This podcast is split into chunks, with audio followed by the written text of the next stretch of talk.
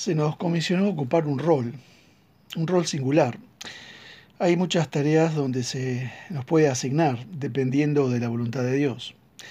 El apóstol Pablo le informa a los Corintios en su segunda carta de nuestra comisión especial. Dice, y todo esto proviene de Dios, quien nos reconcilió consigo mismo por Cristo y nos dio el ministerio de la reconciliación.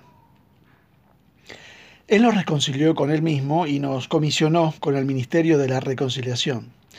En otras palabras, nuestras vidas sirven como patios traseros donde se demuestra y entrega el mensaje a aquellos que están empeñados en una guerra civil contra su Creador, como les decía el lunes pasado.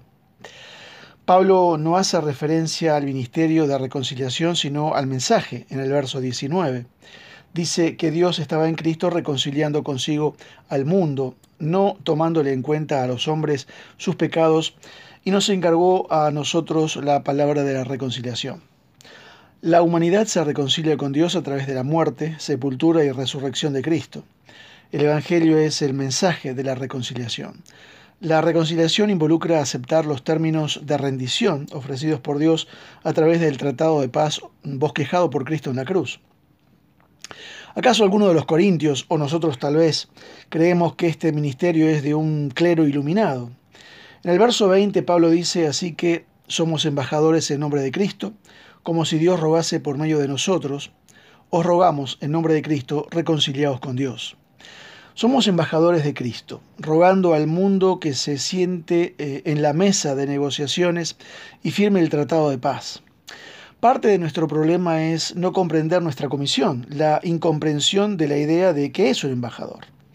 Tenemos el concepto de un embajador como de alguien que eh, asiste a los banquetes, usa frac, posa en las revistas del corazón, que dicen cosas que no sienten y andan por la vida con carita de emoticón, sonriente.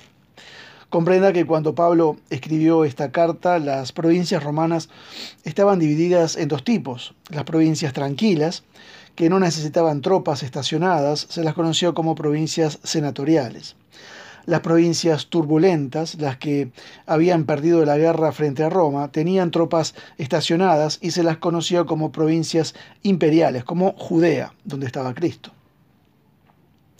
Los embajadores asignados a las provincias imperiales, siempre más de uno, llevaban los términos de la rendición, era el embajador el que determinaba los límites de la nueva provincia, redactaban una constitución, eran los responsables, como dice un historiador contemporáneo, de traer a estas gentes a la familia del imperio romano. El embajador le revela los términos de paz al rey conquistado. Fíjense las características adicionales, nos lo cuenta esto William Barclay, el pastor William Barclay. Él dice, tenían que pasar el resto de sus vidas estos embajadores con gente que hablaba otro idioma y diferentes tradiciones y estilos de vida. Los embajadores eran portadores de un mensaje definitivo con políticas estrictas, pero se los animaba a estar alertas a las oportunidades de poder presentar en la forma más atractiva posible el mensaje del emperador. Un autor, sigue diciendo Barclay, un autor recalca que la mm, gran responsabilidad del embajador es elogiar su país de origen a la gente entre la cual se mueve. ¿Hacemos lo mismo? Tenemos un mensaje definido y elogiamos a nuestro rey en cada oportunidad. La meta del embajador era no ser asimilado por el país al cual se le envió, sino representar a su país consistentemente, hablando maravillas del reino ante el cual los vencidos se rindieron. Estos son los términos de la rendición. Hasta ahí es la cita. Puede usted imaginar que estos embajadores del primer siglo no eran bien recibidos o aceptados. Imaginen que algunos de estos embajadores perdieron sus vidas a mano de los vencidos.